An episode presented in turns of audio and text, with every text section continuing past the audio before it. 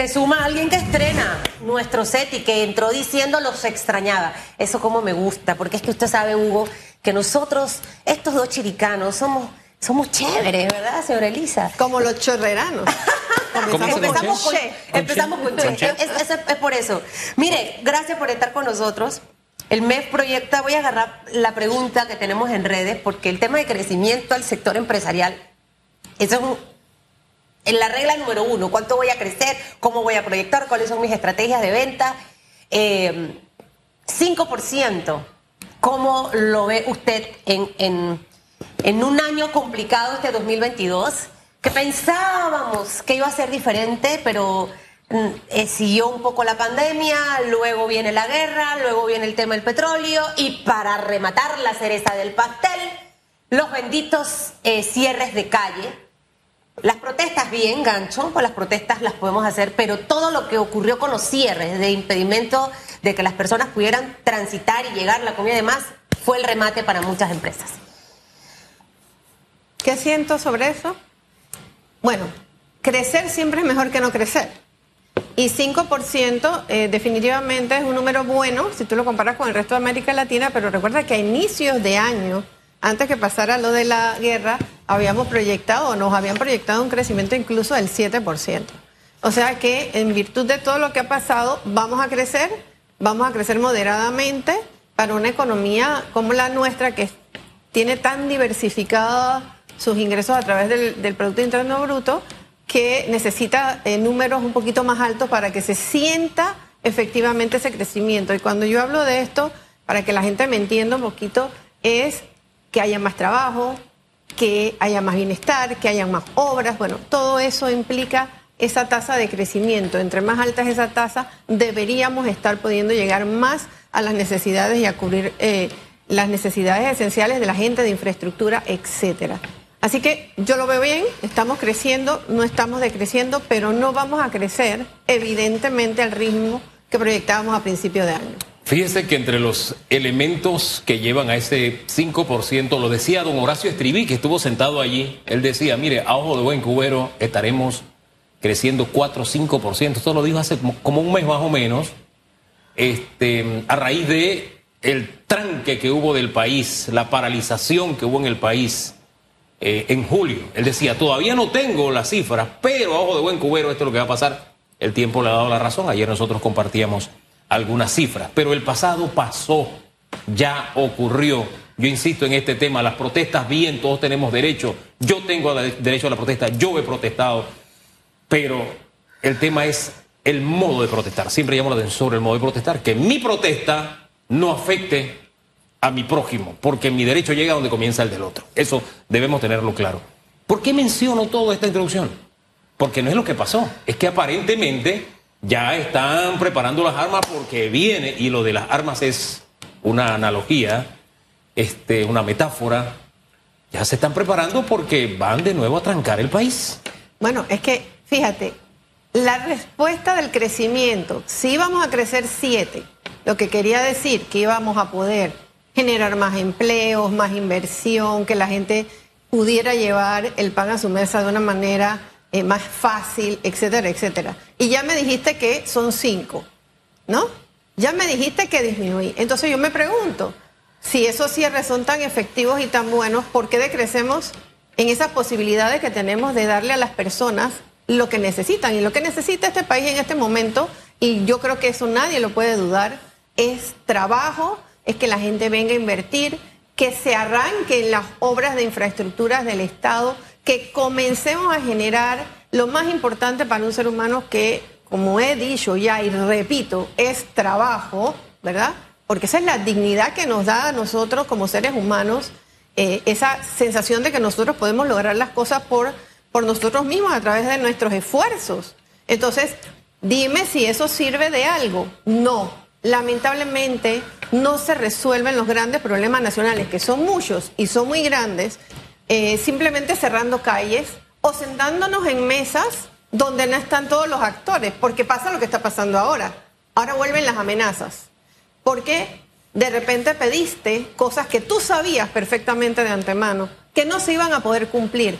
levantaste falsas expectativas en la gente que realmente estaba protestando por cosas sensibles. Por supuesto que yo quiero que los medicamentos sean más económicos, por supuesto que yo quiero que baje la canasta básica, pero hay formas de hacer las cosas y de pedirlas, de hacer los miaculpas correspondientes de todos los sectores y lograr el objetivo que queremos ante situaciones que nos presentó la vida. nadie quería una guerra en Ucrania, pero pasó. Entonces, seamos sensatos, yo voy a usar el término sensatez. Señores, no le digamos a la gente que le estamos defendiendo y que le estamos consiguiendo cosas cuando en realidad lo único que están haciendo con estas actitudes es hacerlos más pobres y a nuestros estudiantes menos preparados para la vida que tienen que enfrentar. Ahora, esa sensatez, si bien es cierto, hay que hacérsela a estos sectores, yo creo que eh, a un volumen mayor hay que hacérselo al gobierno, porque es el que tiene la sartén por el mango.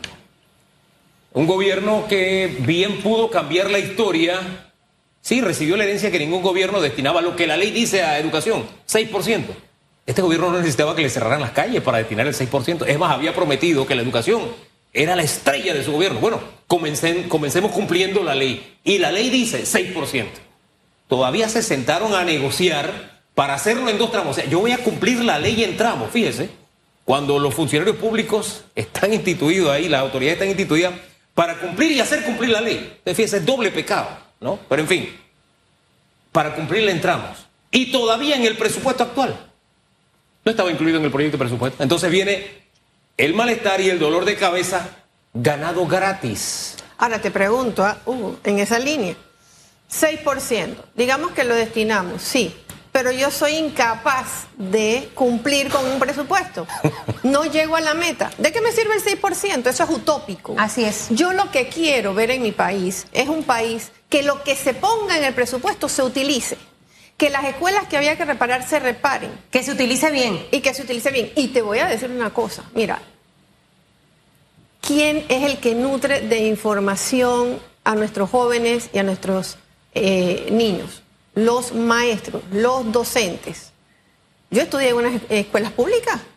Yo tenía que ir con mis papás o mi mamá los fines de semana elija silla para que tuvieran bonitas y para poderme sentar en la silla. Yo no sé si a ustedes les pasó, si esa es otra época. Oh, no, no, no, no, no. Pero bueno, a ver, al final de todo, yo necesito que educadores que están radicalizados, y mira lo que voy a decir porque le tengo un, un gran respeto al sector educador porque mi madre y mi familia chorrerana han sido educadores de toda la vida y educadores de esos consagrados que en mi casa vivían los chiquillos estudiando después que salían de la escuela, pública, pública, sin cobrar nunca un centavo.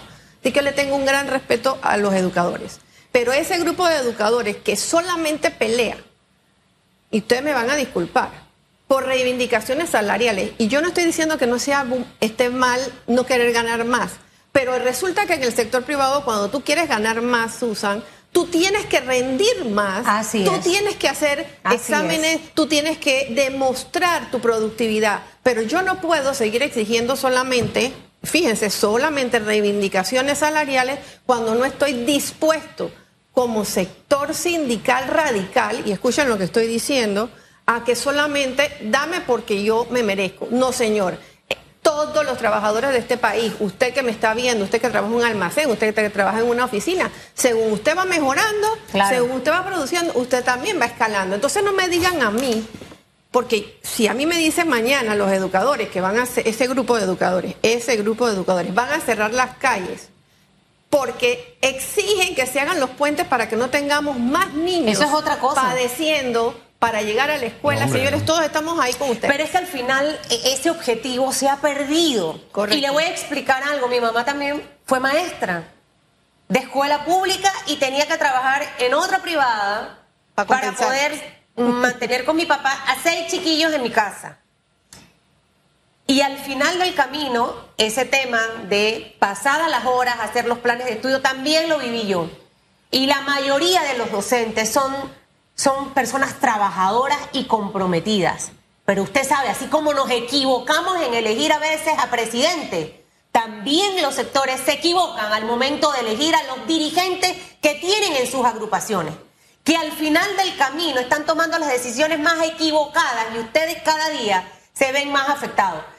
Más allá de eso, han permitido que la imagen de la mayoría de los educadores en este país sea cuestionada por los padres de familia, por los estudiantes, que ya no existe ese respeto. ¿Por qué? Porque al final vemos los resultados de una pésima calidad de educación que tenemos.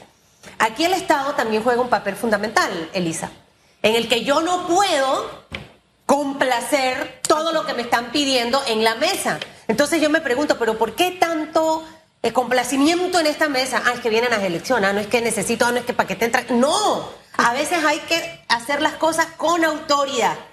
¿Qué representaría en este momento, luego de toda la ráfaga de cosas que hemos tenido en nuestra, en nuestra contra, que vuelvan a cerrar y que se dé todo esto en un trimestre, un cuatrimestre, que todavía estamos en septiembre, que todas las empresas están esperando este cuatrimestre para ver si se recupera todo lo que se ha perdido en el año. ¿Qué representaría eso en este momento si vuelven a las calles y a manejarlo de la forma tan negativa como lo hicieron? Bueno, en este cuatrimestre también es donde se generan un montón de empleos, porque en la medida que el negocio prospera y quiere poder, eh, eh, estos meses que son de grandes ventas, también se contrata más personal. Entonces aquí estamos perdiendo todos, ¿ah? En una situación de cierres que son inaceptables, yo lo digo desde este momento, inaceptables por toda la ciudadanía. Asimismo como protestamos por todas las cosas razonables que se estaban pidiendo al inicio y que luego se secuestraron en una mesa donde solo habían tres sectores que decían representar a las grandes mayorías, lo cual nunca fue cierto, donde negociaron cosas que sabían desde el principio que no iban a poderse cumplir, donde el gobierno prometió cosas, como muy bien señala Hugo, que ya existen. Entonces, con una sensación de que hemos ganado, en este momento nadie ganó. Lo que hemos visto es que lamentablemente el crecimiento que queríamos para este país disminuyó. Entonces, si los números nos los están diciendo, si usted, ciudadano, lo está sintiendo en carne propia. Que no hay trabajo. Que no hay trabajo. Y discúlpeme, el tema de del combustible. Ya el gobierno había dicho que iba a hacer una reducción de combustible. Era obvio, teníamos esa necesidad, eh, la forma no fue buena, pero eso ya estaba sobre la mesa. Pero lo que yo veo en las estaciones de combustible es filas de carros que antes no había. O sea, como ahora el combustible está más económico, en vez de buscar un programa de racionalización del uso de los combustibles, de la energía, para que a todos nos vaya mejor. Ahora resulta que usted no puede entrar en una gasolinera porque hay una fila de 20 carros detrás de usted. O sea, lo eh, abusamos. Entonces hay que saber, hay que medir, hay que ser... Mire, en el tema económico uno a veces tiene que trabajar con un lápiz, con una puntita bien delgadita para poder resolver los grandes problemas nacionales. Y los grandes problemas nacionales no se resuelven bajo amenaza. Se resuelven, eh, y voy a usar la palabra mesa porque, bueno, es la mesa, pero se resuelven hablando, se resuelven planificando estrategias en conjunto entre todos los que tienen que ver y que quieren que este país le vaya mejor. Señores, y pongamos por favor la política de lado ya. Sí, las elecciones vienen, sí necesitan ganar, sí, pero ¿qué van a ganar? Un país que el gobierno que venga, el que se siente, va a estar en peores condiciones que antes. Eso pasa siempre. No, señor. Al, final eso pasa siempre, señor Elisa, cuando eh, recibió Juan Carlos Varela el mismo discurso, recibió el señor Cortizo el mismo discurso. ¿Qué va a ocurrir con el próximo que va a llegar en el 2024? Y acabamos de hablar del tema del seguro social, lo que le va a tocar, porque estoy casi segura que eso no va a pasar en esta administración a esas personas que, que, siguen sembrando, siento que ha bajado un poco y siento que la gente es un poco más sensata, esa ideología de la oligarquía empresarial. Usted ha mencionado algo válido y que creo que es rescatable. Viniendo de una escuela pública, usted se convirtió en una empresaria, pero no porque usted nació en una cuna de oro, le tocó estudiar, trabajar fajarse y muchas cosas más. Ponerme bravo con algún jefe. Y así como lo hizo ella, el que la está viendo también lo puede hacer. Entonces, dejemos de pensar que todas las personas que tienen una empresa micro, pequeña, mediana o grande, es la bendita oligarquía. Por pensar de esa forma, es que Venezuela está como está. por pensar de esa forma es que Cuba está como está. Entonces, y Nicaragua está como está. Así Señores, es. un sistema fallido. No permitamos que nadie implante sistemas que no han funcionado en ningún lado aquí, porque no hay mejor tendencia radical, mi querida Susan, que la que se crea en un ambiente de democracia republicana y representativa.